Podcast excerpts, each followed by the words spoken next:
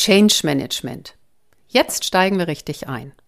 Heute in dieser Episode, der einführenden Episode, erfährst du ein bisschen Historie, ein wenig über den Begriff und seine Verwandtschaft und nebenbei verrate ich dir, was das Ganze mit deinem Privatleben zu tun haben könnte, anhand einer Story aus meinem und wie all das aus meiner Sicht sogar Auswirkungen auf eine unleidliche Fehlerkultur im Unternehmen haben kann. Viel Spaß beim Zuhören!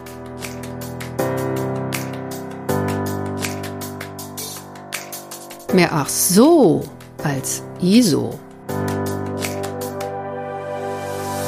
Willkommen zu dieser Hörreise für selbstbewusste Managementsysteme.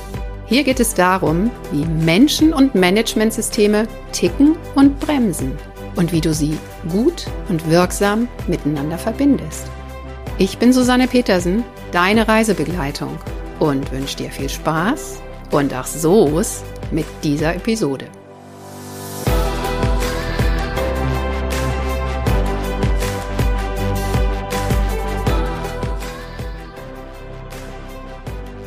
Hallo, schön, dass du wieder dabei bist. Heute steige ich ganz schnell ein und zwar mit einer kleinen Alltagsgeschichte, mit der ich dir zeigen möchte, warum ich das Thema Change so spannend finde für Fachkräfte.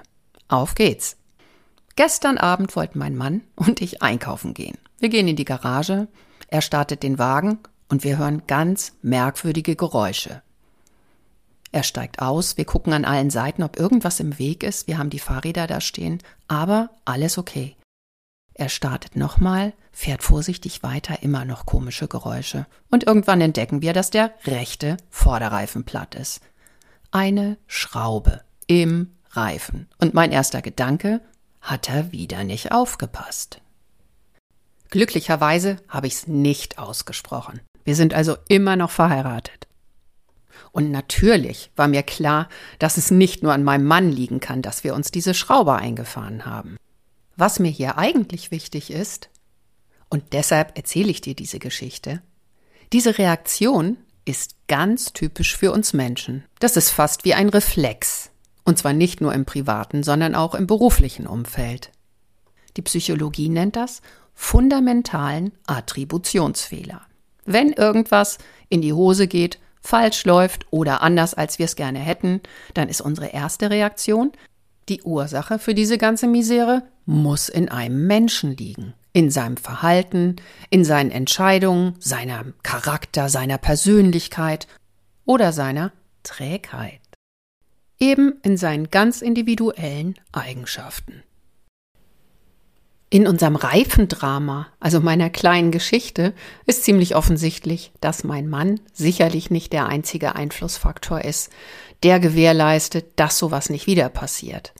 Da ist klar, da gibt's auch einen Kontext. Zum Beispiel Straßen- oder Lichtverhältnisse. Bei der betrieblichen Zusammenarbeit, in den vielen Beratungsprojekten, die ich in der Vergangenheit durchgeführt habe, war das eben nicht klar. Wenn hier die Managementsysteme eingeführt, die Zertifikate erreicht waren, dann schlief oft wieder das Engagement, die Motivation ein. Und die Diagnose in solchen Fällen? Naja, die Mitarbeitenden haben kein Interesse, die legen andere Prioritäten oder der Geschäftsführer oder auch die Fachkraft bekam den schwarzen Peter. Auf jeden Fall wurde auch hier oft dann der Auslöser für die Misere bei Menschen gesucht. Das hat mich nicht wirklich zufrieden gemacht und vor allen Dingen hat es mir auch nicht geholfen, es besser zu machen. Und nachdem ich mich eine Weile umgeschaut habe und natürlich auch Erfahrung gesammelt habe, fand ich eine systemische Change-Ausbildung. In dieser Ausbildung hieß es, würde man lernen, Veränderungen in Unternehmen wirksam zu begleiten oder einzuführen. Und zwar mit systemischem Blick, also einem Blick, der Zusammenhänge erkennt, die einzelnen Elemente und ihre Wirksamkeit beurteilt und auch Wechselwirkungen und Einflüsse. Und das fand ich spannend. Und genau darum soll es auch in den nächsten Episoden dieses Podcasts gehen. Ich verrate dir, welche Aspekte aus dieser Change-Ausbildung für mich besonders wertvoll und hilfreich waren. Ja, und jetzt sind wir mitten im Einsteigen. Ach ja, hier noch ein kleiner Warnhinweis. Es kann sein, dass du hier und da vielleicht zu hören bekommst, Change Management, das ist doch total veraltet. Eins der ersten Bücher zum Thema, das auch weltweit Anerkennung fand, war von John P. Cotter und heißt Leading Change. Und ja, es stimmt, es ist von 1996. Das ist schon eine Weile her. Change Management oder den Wandel begleiten, das sind alles keine geschützten Begriffe. Und es kann gut sein, dass die unterschiedlichsten Berater darunter auch unterschiedliche Sachen verstehen. Für mich ist die Sammlung, die ich dir hier präsentiere, einfach ein Zusammentragen von Erfahrungswerten und dabei ist es mir völlig wurscht, wie wir das genau nennen. Change Management trifft es für mich ganz gut, weil es ist Veränderungen bewusster, ja, im besten Sinne des Unternehmens selbstbewusster und auch gezielter zu begleiten, damit sie dann am Ende auch tatsächlich funktionieren. Und in dem Buch von Doppler und Lauterburg, das ich dir letztes Mal schon vorgestellt habe, wird auch ein Stückchen Historie beschrieben. Da heißt es unter anderem, dass Change Management eine Art Weiterentwicklung der Organisationsentwicklung ist. Heute hörst du auch oft Transformation oder Transformationsbegleitung. Aber wie gesagt, mir kommt's hier auf die Wirkung an. Also Hauptsache, es hilft. Wobei nochmal genau? So, jetzt mache ich den Sack zu und komme nochmal auf meine Geschichte vom Anfang zu sprechen. Veränderung ist halt nicht das allerliebste Thema von Menschen, zumindest von den meisten.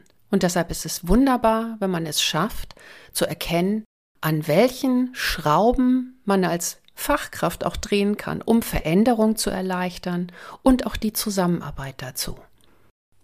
Und jetzt letztlich ein für mich ganz wesentlicher Aspekt, wenn mal wieder etwas nicht so ganz gut läuft, dann eben nicht einen Menschen und seine Persönlichkeit als Ursache markieren und ihn oder sie als Schuldigen, sondern mit dem systemischen Blick zu erkennen, dass es viele Einflussfaktoren gibt. Das ist für mich einer der wichtigsten Hebel, tatsächlich auch die Fehlerkultur in Unternehmen anzupacken und zu verbessern. Wenn ich begreife, dass ich an vielen Ecken und Enden verbessern und weiterentwickeln kann und nicht nur an den Menschen schrauben muss, dann ist für mich schon eine ganze Menge gewonnen. In diesem Sinne, viel Spaß beim Schrauben. Was kommt jetzt in den nächsten Folgen auf dich zu? Die möchte ich gerne so aufbauen, dass ich anfange bei den Problemen in der Praxis der Managementsysteme. Und meine erste Folge, die hat das Thema Widerstand.